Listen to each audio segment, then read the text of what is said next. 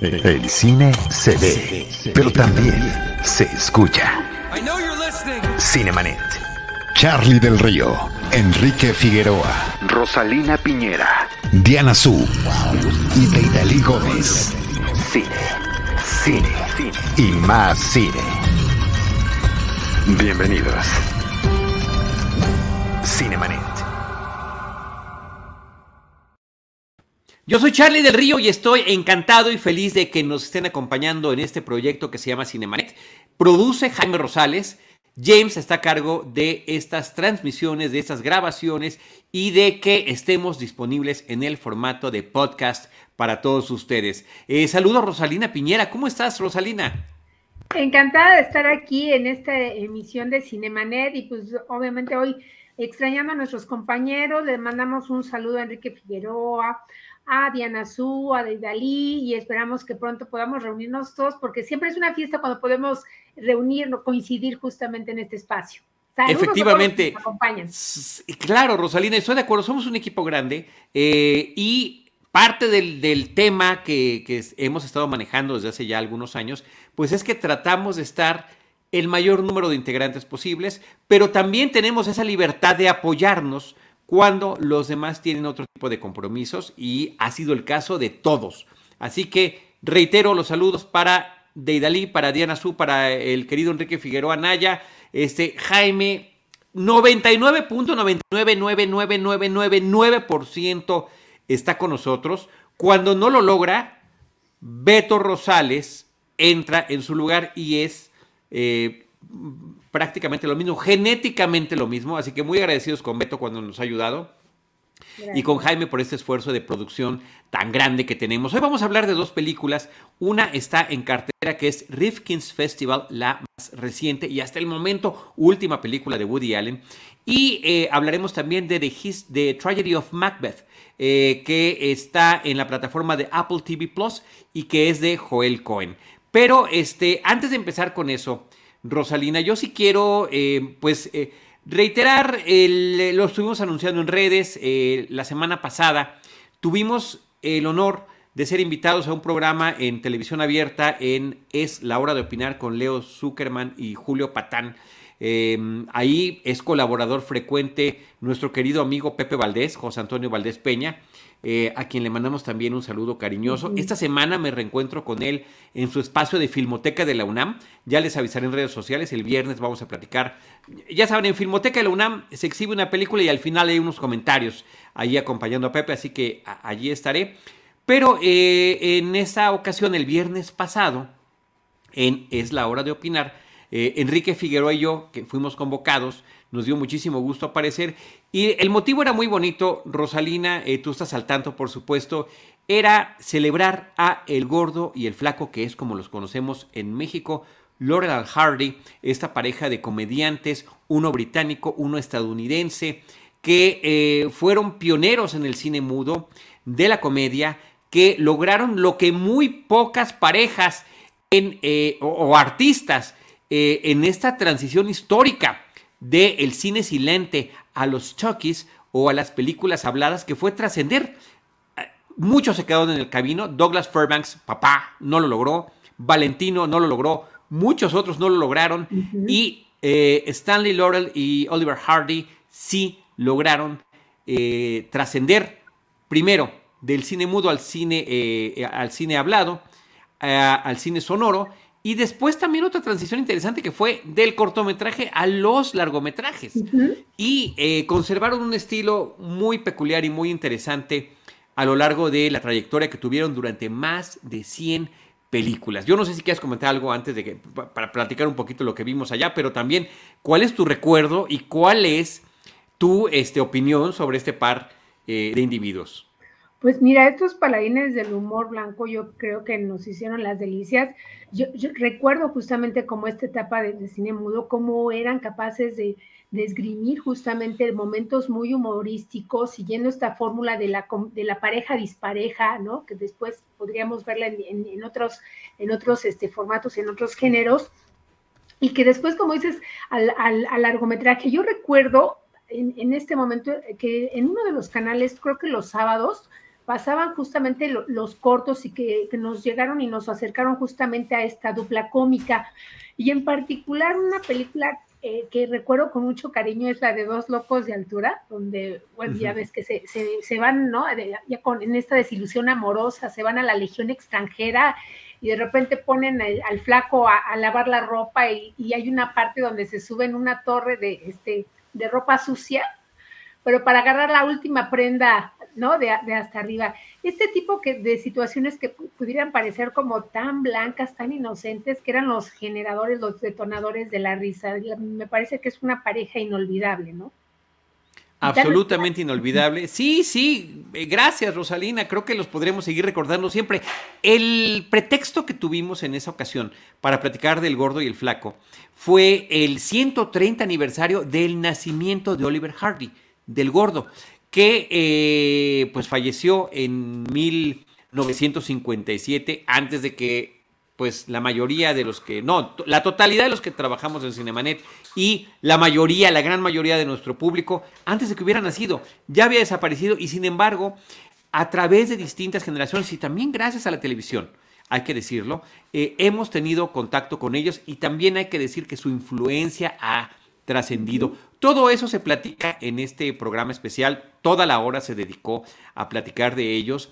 Y eh, en nuestras redes sociales, en Cinemanet, en Charlie del Río Cine Series, en arroba Charlie del Río, en, ah, Enrique, Enrique, Enrique FMX, eh, eh, ahí está todo el link para que puedan ustedes conectar con este programa y recordar todo esto que recordamos de ellos. Yo sí quiero nada más, finalmente, además de agradecer eh, pues, eh, el gusto que tuve de que Enrique también participara. Él como cinéfilo, crítico, reseñista, también es historiador, entonces aportó datos muy interesantes en torno a sus personajes. Pero hubo dos datos que yo tenía muchas ganas de... Mm, de, comentar. Y a la hora de la hora, pues ya sabes que se te va la hora rapidísimo. Somos cinco personas participando y se fueron. Eh, Stanley Laurel el británico, el flaco, además de ser parte integral de esta pareja, era una suerte de codirector sin crédito. Él coordinaba qué, es lo que iba a hacer reír, de qué manera se iban a, a, encontrar o desencontrar. Él generaba situaciones, digamos que escribía gags y también hacía la coreografía de ellas. Y era también un em, promotor de la química que tenían ambos, porque la química era indiscutible, y, em, y, de, y, de, la improvisación. Para tal efecto daba la indicación, aunque la escena ya haya terminado, por favor no dejen, no corten, sigan filmando. Y en una de esas, eh, Rosalina, sucedió algo que terminó convirtiéndose en una de las grandes, de muchas, de las muchas características que comparte esta pareja cómica, y era que el gordo, Oliver Hardy, volteaba la cámara con cara de frustración después de todas las cosas torpes que habían sucedido debido al flaco. Y entonces volteaba algo así como, ¿no? Con esta expresión de frustración, eh, de tristeza, de miren lo que estoy pasando. Rompía la cuarta pared sin decirlo, sin hablar a la cámara, pero sí reconociendo la presencia del propio público y generando esas expresiones. Y eso se convirtió en una de sus eh, de las características de ellos a lo largo de muchos cortometrajes. La otra que también se me fue eh, desafortunadamente mencionar fue que tuvieron un tema musical que fue compuesto por Marvin Hatley, que al igual que ellos era empleado del estudio de Hal Roach, donde se hacían las producciones del Gordo y el Flaco, tanto las mudas como las primeras sonoras a lo largo de su principal trayectoria hasta finales de la década de los 30. Esto eh, es interesante porque pues nunca disfrutaron del em, reconocimiento económico de una influencia que tenían a nivel global en todas partes del mundo eran conocidos. Eh, justo nos platicaba Pepe Valdés que eh, si bien no está claro en qué momento se le empezó a llamar el gordo y el flaco en español, tanto en Latinoamérica como en España, sí era algo con el que se les conocía en muchos otros países, como Grecia y, otros sitios, donde la traducción era el gordo y el flaco, cuando en Estados Unidos o en la Gran Bretaña era eh, Laurel and Hardy, que eran sus apellidos. Entonces, este, pues e, e, eso es interesante. El tema es que con Marvin Hadley, el músico que creó el tema musical, lo hizo eh, reconociendo las personalidades de cada uno de ellos. Y como decías tú, la pareja dispareja. como decimos en español, el gordo y el flaco, el pequeño y el grande. Entonces empezaba la canción, torrón, totón, torrón, totón, y entraba, ese era, ese era el gordo, ese era Oliver Hardy.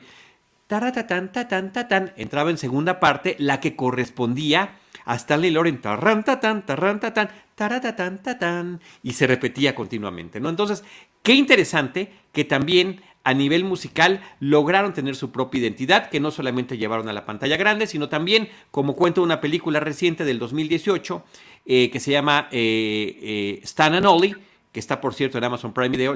no he dejado de recomendarla porque está muy buena, muy bien, muy bien interpretada. También en sus, ya que habían dejado tristemente la fama fílmica, hicieron un par de giras a finales de los 40 y principios de los 50 en la Gran Bretaña y el tema musical era la forma en la que se presentaban y salían ellos al escenario teatral desde pequeños poblados hasta la gran ciudad de Londres. Así que bueno, pues ahí está este legado de El Gordo y el Flaco, eh, Stanley Laurel y Oliver Hardy para todos. Y hace algunos, me parece que hace como unos cinco años, este, salió una edición todavía este, nueva en DVD de, sus películas.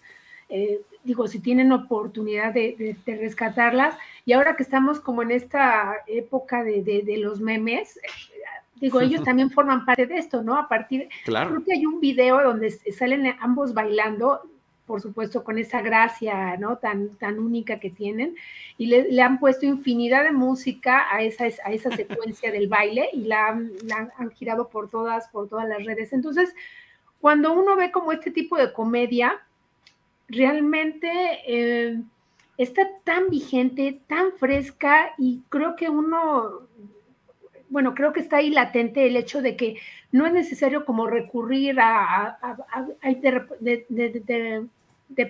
a veces este, ciertas como recursos, ¿no? Para, para, el humor que para ellos no eran necesarios, ¿no?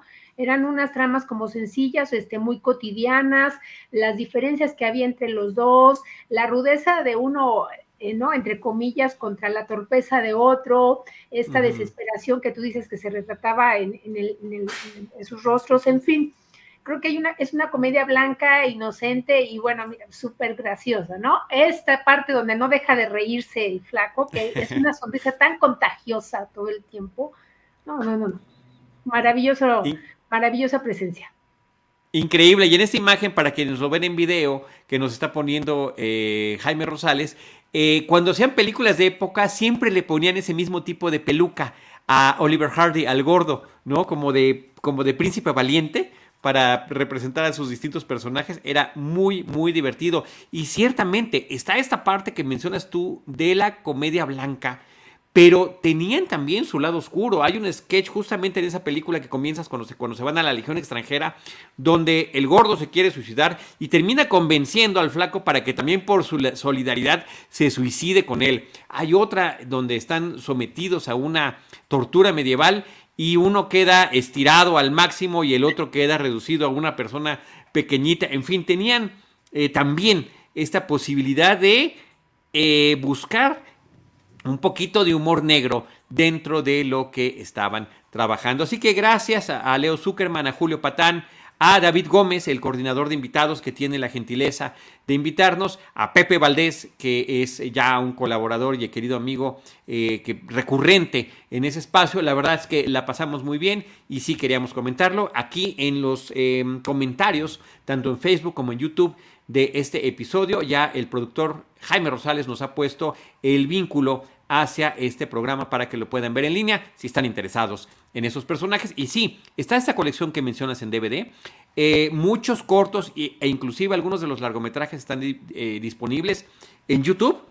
Y nos comentaba Pepe Valdés que justamente hay un esfuerzo que se está haciendo por rescatar, restaurar sus películas y eventualmente habrá que ver y estaremos muy al pendiente si es que llegan a estar disponibles en alguna plataforma, lo cual sería absolutamente sensacional. Así que bueno, gracias Rosalina por estos comentarios tan bonitos y oportunos que nos estás haciendo sobre esta dupla cómica, como la has mencionado, y que eh, es inolvidable. Yo la disfrutaba con mi papá en televisión porque llegaron a programarlas, como dices tú, como si fuera un programa televisivo, hacían eh, recopilación de distintos cortos y los ponían para todo el público. Mi papá siempre me decía, mira qué divertidos son, mira qué sentido del humor, mira qué ingenio, y remataba, y murieron en la pobreza. Eso le dolía profundamente que efectivamente nunca pudieron gozar las mieles de este éxito que tuvieron y ambos siempre fueron muy generosos con su público. Eh, estaban acostumbrados además a que cuando alguien los reconocía, les preguntaban, ¿y dónde está el otro? ¿No? ¿Y dónde está el flanco? ¿Y dónde está Oliver? ¿Y dónde está el, gordo? Y cada uno siempre tenía alguna respuesta ocurrente que dar. Eh, Stanley Laurel se fue en 1957. Después de su muerte, eh, Stanley Laurel ya no quiso trabajar en, nada más, no quiso aparecer en pantalla, aunque llegó a tener pues muy propuestas muy interesantes, inclusive hasta de Jerry Lewis, eh, de hacer algún cameo y él prefirió que no y dedicó lo que quedaba el resto de su vida a contestar todas y cada una de las cartas que le enviaba la gente de todas partes del mundo. Así que tipos geniales hasta el último momento. Rosalina, vámonos ahora sí con lo que tenemos, dos películas muy interesantes, dos películas de realizadores que tenemos increíblemente bien identificados y una de ellas está en la cartelera comercial. Rifkin's Festival o el Festival de Rifkin está exhibiéndose eh, bajo el subtítulo, así está en México, Rifkin's Festival, y abajo dice Un romance equivocado en el lugar equivocado. Eh, una película que habla sobre un festival de cine, está filmada en España, en San Sebastián, justamente durante un festival de cine, y este, en el lugar adecuado. Un romance equivocado en el lugar adecuado. Nada más estaba yo cometiendo alguna imprecisión con el título. Y este, y justamente habla de un alter ego del propio Woody Allen y de qué manera está viviendo este festival en España. Sí, en, esta película, bueno, después de toda una eh, primera parte de esta filmografía de Woody Allen, donde, bueno, estaba, estaba recorriendo Nueva York, ¿no? Al, revés y al derecho, pues Woody Allen decidió salir, ¿no? Este, ya lo hemos visto en París, lo hemos visto en Roma y en esta ocasión, como dices, en, el, en un festival de cine de San Sebastián, en donde hace, recurre nuevamente a, pues, a todos los temas, ¿no? Que, que, que forman parte, digamos, de, de, de, su filmografía, todos estos temas que son constantes, que son los encuentros y desencuentros de las parejas. Y en este caso, encuentra en este actor, eh, Wallace Shaw, eh, a quien vemos en este momento, este, como, como el alter ego, ¿no? Recordaremos que, bueno, este Woody Allen personificaba pues este, este hombre, ¿no? Este de habla nerviosa, que tenía como las diferencias este, con, sus romances, y donde también, bueno, por, por supuesto, eh, la, la, figura del psicoanálisis tiene una, una importante presencia. Eh, de hecho, la película este, comienza justamente con una sesión, ¿no? Con un este, terapeuta en donde este personaje, Morse Rifkin, que es el que interpreta a Wallace Shawn, eh, comienza a, comentar eh, cuál cómo está, cuál es el estatus de su relación este, romántica con su esposa, su interpretada por Gina Gershon, que, bueno, me encantó ver, verla nuevamente, me parece que es una actriz de una presencia formidable, una belleza eh, maravillosa que ha, ha, estado como un poco olvidada de la pantalla.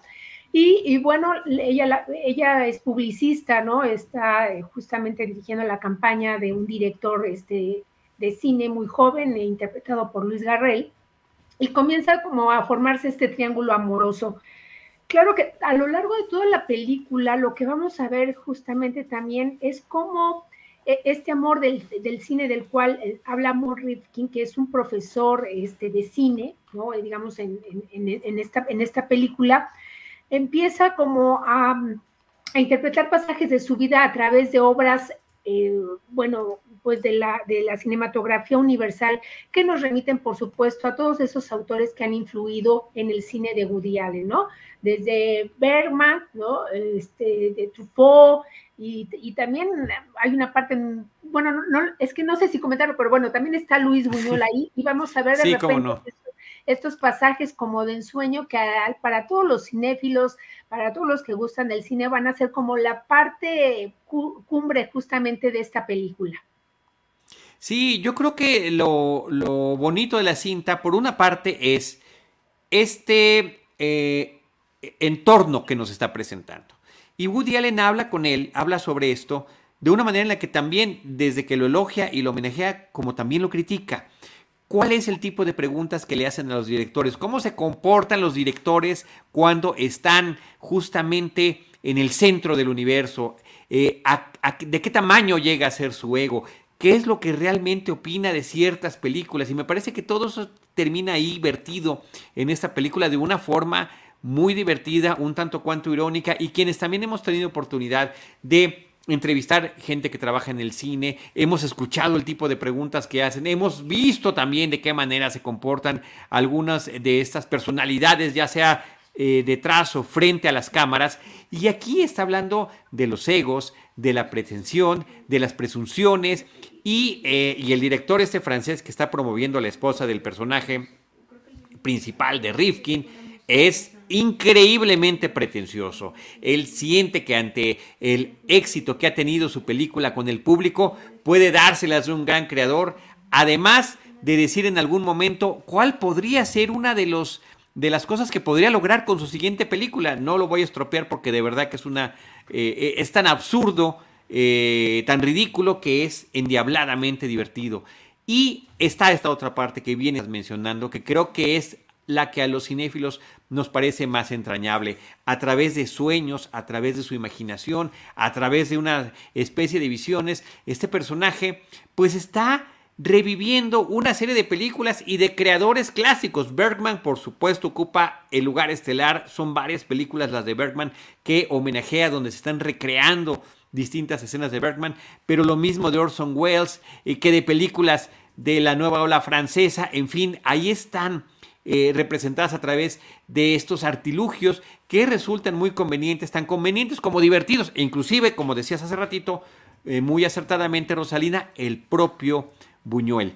Em, esta semana platicaba yo con Iván Morales en, en, el podcast de Cine Premier y le decía que hace algún tiempo vi un documental sobre Woody Allen donde él comentaba que él anotaba sus ideas en pequeños papelitos y los metía a un cajón. Y cuando iba a hacer una nueva película, sacaba esos papelitos, iba escogiendo y decía, ah, esta parte la puedo utilizar. Y armaba, eh, pues, escenas, ideas que podrían integrarse en su propia película. Me llamó la atención que varias de estas ideas creo que las está repitiendo, como que agarró los mismos papelitos, eh, en, en, una suerte de lo que yo creo que es una suerte de homenaje, en una especie de auto-homenaje, así como está homenajeando al cine que le gusta también. Por una parte tiene esta serie de características que ya mencionaste, este personaje neurótico, sus dudas sobre el amor, las relaciones de pareja, la, duda sobre el por qué estamos aquí, sus, eh, ¿no? sus, preocupaciones filosóficas y al mismo tiempo retoma algunas escenas. Hay una de Annie Hall eh, con McLuhan en, la, en, la, en, eh, en esa película donde están formados él y Diane Keaton en, un cine y están escuchando un profesor de, cine que está dando toda una serie de opiniones que no le parecen y bueno, el propio McLuhan tiene que ir a enfrentar a este individuo, ¿no? Eh, algo similar pasa en esta película. Y por otra parte, uno no puede dejar de pensar en otra película que ya había hecho en España, que es Vicky Cristina Barcelona, donde también hay un triángulo amoroso, uno de los personajes de estos arrebatos de celos y de amor, pues es un pintor un artista. Y aquí, de alguna forma, es uno de los temas que se repiten. Pero más allá de eso, yo sí quiero recordar una película de Woody Allen de 1980 que se llama Stardust Memories, que creo que le pusieron simplemente recuerdos en México, si mi memoria no me falla, una película que hizo inmediatamente después de Manhattan, también filmada en blanco y negro, y en aquella película de 1980 hablaba sobre un director de cine interpretado por él mismo que iba a, un, eh, a una suerte de festival y de homenaje que le hacían, donde convivía con los fans, convivía con la crítica, convivía con la prensa y donde también había escenas que él imaginaba y que se veían reflejadas como escenas de película. Una obra increíble que me parece que eh, ciertamente vale la pena eh, mencionar y recordar en este momento. Así que ahí está esta película Stardust Memories, que creo que empata perfecto como para un ciclo doble con más de 40 años de distancia en lo que tiene que ser su producción. Y otra cosa que, quiero mencionar, eh, Rosalina, pues es el hecho de que Wallace Shawn, un actor que ya ha trabajado con él previamente, ahora es el personaje protagónico, ahora es el alter ego de Woody Allen y cómo una gran cantidad de actores, desde el propio Wallace Shawn hasta Owen Wilson, hasta Timothy Chalamet en la película pasada, terminan interpretando el personaje que en la cinta sería el que hubiera personificado Woody Allen si él quisiera seguir apareciendo en el cine. Su edad posiblemente y muchas otras razones no se lo pueden permitir, pero a través de personajes de la tercera edad como Wallace Shawn o jovencitos como Timothy Chalamet pueden estar expresando estas expresiones y estas inquietudes que como vemos son las mismas. Y como vemos creo que es, es y, quienes ya tenemos más edad sabemos que hay inquietudes que llevaremos toda la vida. Sí, ahora me parece, por ejemplo, que la interpretación de Wallace Shawn es como mucho más mesurada, ¿no? No es esta agitación, este nerviosismo de, de, si fuera, por ejemplo, el Woody Allen original. Creo que también le falta un poco, tal vez, como, no sé, como de agudeza en el, en el humor. Y creo que el personaje de Gina Gershon le, faltaba también un poco más de delineado, justamente como en su esencia, ¿no? Creo que todo recae justamente en, el personaje de, de Sham y acerca, por ejemplo, pues del desencanto, ¿no? De, de, repente llegar a, esta edad de, preguntarse si todavía es tiempo de tener nuevos anhelos, ¿no? En su profesión. Claro. Y, decía, estoy, estoy haciendo como remembranzas también, pues, de que, por supuesto, el amor por el cine ha estado presente. La rosa púrpura del Cairo, con Mia Farrow, ¿te acuerdas? Que donde se podían introducir justamente como en la, en la pantalla, donde los personajes podían, ellos podían entrar o salir justamente de la pantalla y este, intervenir como, el, como en, la, vida de los demás. Yo creo que, bueno, también hay que este, destacar, por ejemplo, el, elenco, ¿no? Por ahí va a aparecer Sergio López, está Christoph Waltz, está este, también Elena Naya, también interpretando ahí un papel este, también, este, bueno, de interés romántico para el personaje protagónico, pero creo que justamente el punto cumbre de esta película son todos estos pasajes cinematográficos que nos remiten a, películas este, como persona, este, el séptimo sello, eh, el ángel exterminador, en fin, y que es así como una delicia que puede que ir identificando como estas, estas secuencias, ¿no? fresas salvajes, en fin, toda... El ciudadano Kane, ni más ni menos que el ciudadano Kane. Sí, sí, sí, la verdad yo creo que eso es como el, el gran gozo que, que van a tener los espectadores cuando vean esta película, ¿no? Ir identificando justamente las influencias y las recreaciones que hace Woody Allen en pantalla. Sí, yo la disfruté mucho, este, y eh, ya eh, Jaime Rosales me está poniendo el título eh, tal y como se estrenó en México, Recuerdos de Stardust Memories, la del 80, la de 1980. Recuerdos es como se llamó.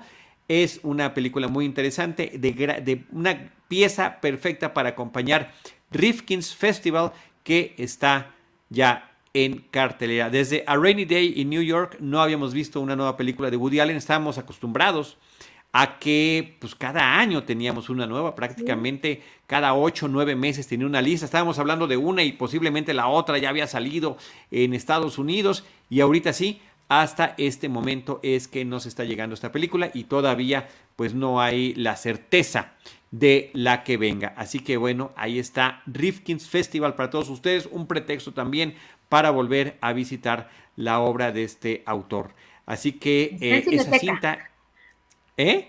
Está en Cineteca Nacional también. Está en Cineteca y. Cartelera cultural y comercial.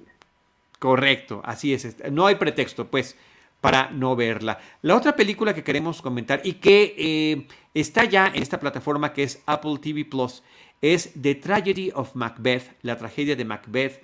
Eh, pues como el nombre lo indica, el personaje de Macbeth de William Shakespeare, un personaje que ha sido llevado al cine en innumerables ocasiones tanto él como Lady Macbeth también lo ha sido, distintas versiones. Ahora Joel Cohen de los hermanos Cohen, de los famosos hermanos, hermanos Cohen con esta también larguísima trayectoria desde la década de los 80 hasta el presente, eh, nos presenta esta historia que él está adaptando. Él está dirigiendo en solitario, sin, eh, sin su hermano Ethan, pero sí acompañado de su esposa Rosalina. Frances McDormand, que hace el papel también ahí de productora y por supuesto con toda esa presencia y este poder este, histriónico, pues el papel de Lady Macbeth. Y bueno, eh, como saben, bueno, Macbeth, bueno, es este general, ¿no? Escocés que, que, que tras una batalla en donde sale triunfador, este, bueno, se encuentra con tres brujas que le anuncian, ¿no? Que eventualmente se va a convertir en el rey de Escocia. Y cuando lo nombran varón, él comienza a ver que esta profecía de alguna manera se está cumpliendo y, inicia la codicia en él, ¿no? La codicia por el poder, por la ambición, y obviamente esto los va a conducir a él y a Lady Macbeth, pues por el camino del crimen, este, ¿no? De la traición, y, de, y, van a comenzar justamente a tejer la tragedia. Denzel Washington, Frances McDormand, un, elenco que, completa Alex Hassel. Y yo quiero resaltar justamente aquí la actuación de Catherine Hunter, que ella interpreta este, el triple papel de las brujas. Y creo que otro elemento que destaca como gran protagonista es la fotografía de Bruno del Bonel, ¿no? Este, un, cinefotógrafo, eh, pues que es responsable de películas como Amelie, eh, que ha trabajado ya con los hermanos Cohen en la balada de Buster Scruggs, eh, que también estuvo en la hora más oscura o a través del universo, y que aquí logra una, una visión espléndida, minimalista, pero que con, con su manejo de la iluminación, de las sombras, de los espacios, nos remite con mucho em, al expresionismo alemán. No sé si estés de acuerdo, este Charlie. No, totalmente. Creo que una de las aportaciones enormes que tiene esta película es justamente la puesta en escena. Eh, yo haría, eh, sumaría a tu comentario el del diseño de producción. Estamos ante espacios minimalistas, pero al mismo tiempo grandilocuentes. Parece que las paredes no tienen fin. Pareciera que son espacios interminables eh, donde los personajes, a pesar de estas cuestiones que están viviendo, esta eh, sed de poder inagotable, esta locura en la que terminan cayendo los personajes, justamente por eso, eh, cómo te puede obnubilar no nada más la obsesión, sino también la profecía. Y como siempre sucede desde la tragedia griega, el que conozcas la profecía y el que trates de llevarla a cabo o el que trates de evitarla te va a llevar a un desenlace que es justamente el que no estás esperando, aunque de alguna manera eh, se termine cumpliendo aquella profecía. O, como decimos en este refrán popular en español, ten cuidado con lo que desees porque se te puede cumplir. Ahí está mencionado. Entonces, a través de estos grandes espacios, y con esta fotografía formidable de Del Bonel en blanco y negro, de claroscuros, donde, vaya, el claroscuro es más literal no podría ser, es la sombra y la oscuridad en cada paso que pueden dar los personajes y pueden ir transitando a través de ella, mientras que sus propios sentimientos, deseos y ambiciones también lo están siendo. Exacto, y porque, bueno, Macbeth eh, comienza a ser atormentado justamente por, por, la culpa, por los demonios y por esta figura como terrorífica, ¿no? De, de, de, esta bruja y de las profecías. Creo que esta película, bueno, tiene esta fusión entre lo teatral ¿no? y lo cinematográfico que se logra gracias obviamente a varios emplazamientos. Digo, hay, hay secuencias, por ejemplo, bueno, donde la esencia teatral es innegable eh, por la iluminación y, este, y, bueno, la manera en que se centra, digamos, en los personajes.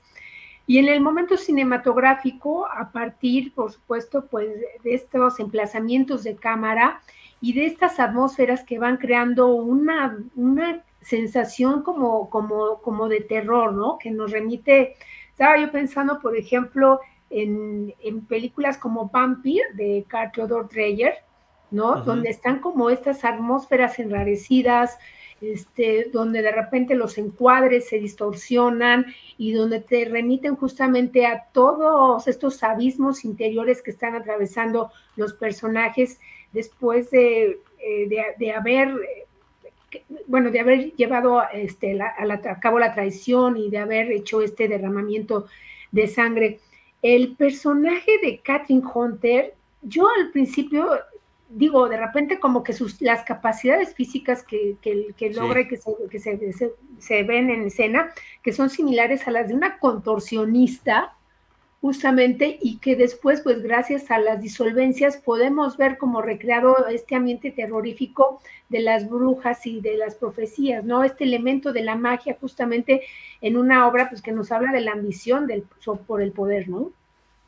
Y, eh, y, y creo que es impresionante porque al contorsionismo, a la puesta en escena, a las tomas, porque además de repente son contrapicados, de, de, repente picados, la forma en la que la retratan, la voz, la voz, la interpretación, el rostro, creo que es, tienes toda la razón, es poderosísima en eh, cada una de las interpretaciones que tiene. Quiero nada más señalar, así como mencionaste al cinefotógrafo, en el caso del diseño de arte es de Stefan Deschamps, que ya había trabajado con Cohen con los dos hermanos en este remake que hicieron de True Grit, Temple de Acero, esta película que en algún momento hubiese sido eh, protagonizada, la versión original por John Wayne y la versión de los hermanos Cohen por Jeff Bridges, pero también ha trabajado eh, con Steven Spielberg y ha trabajado eh, con distintos directores interesantísimos como Tim Burton. Y ahora con este trabajo con Joel Cohen creo que nos demuestra una vez más los alcances que tiene.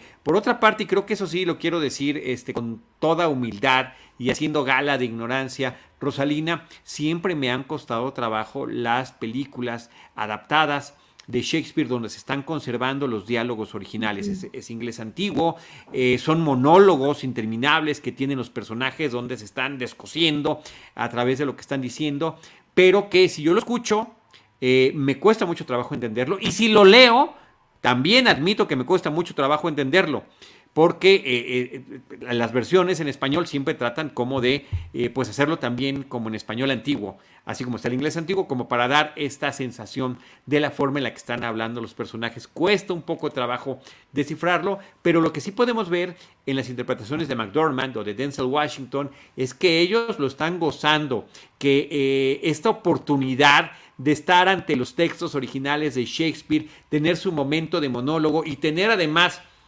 este entorno cinematográfico provisto por, por Joel Cohen y por todo el equipo eh, creativo que está a su alrededor, bueno, les, les brinda una ocasión sin igual de poder estar luciendo. Eh, si bien la película está en esta plataforma de Apple TV Plus, me comentabas tú que estará también exhibiéndose en Cineteca Nacional para quienes quieran verla en la pantalla grande.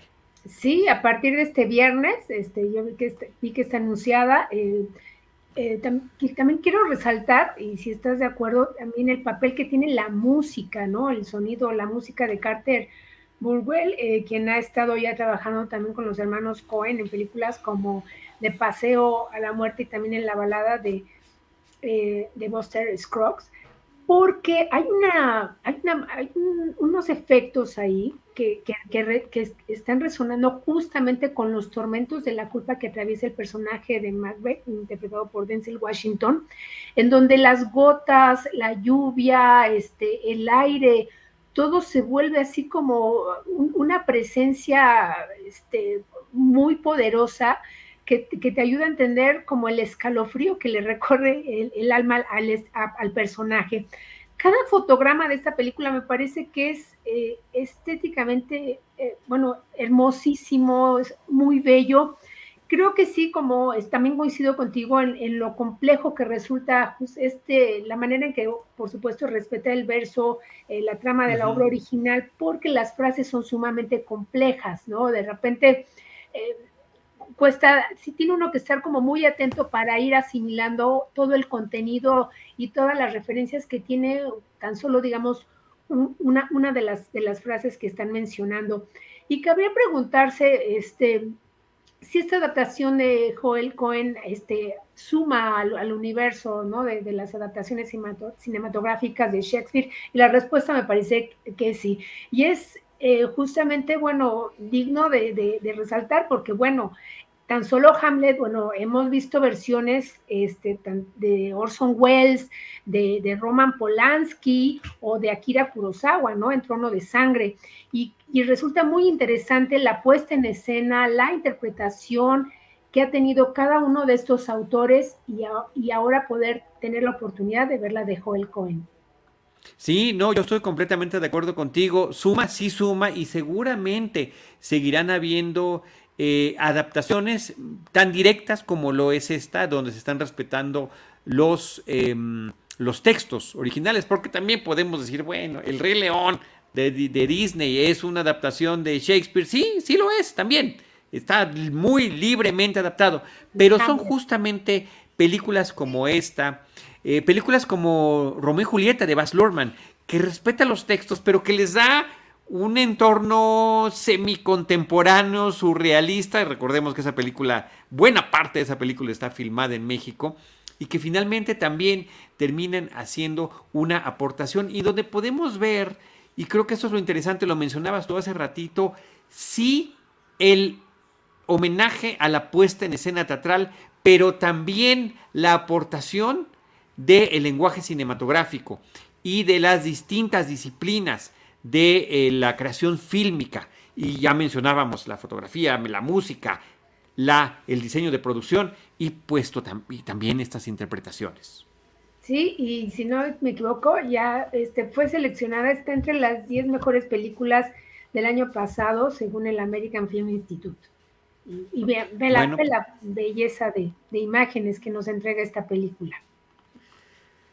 Pues ahí está, Rosalina. Eh, hipnótica, diría yo. Ese sería como mi comentario final. Esa es como, como que te sientas a verla y dices, eh, le entiendo, no le entiendo, pero no puedo dejar de verla.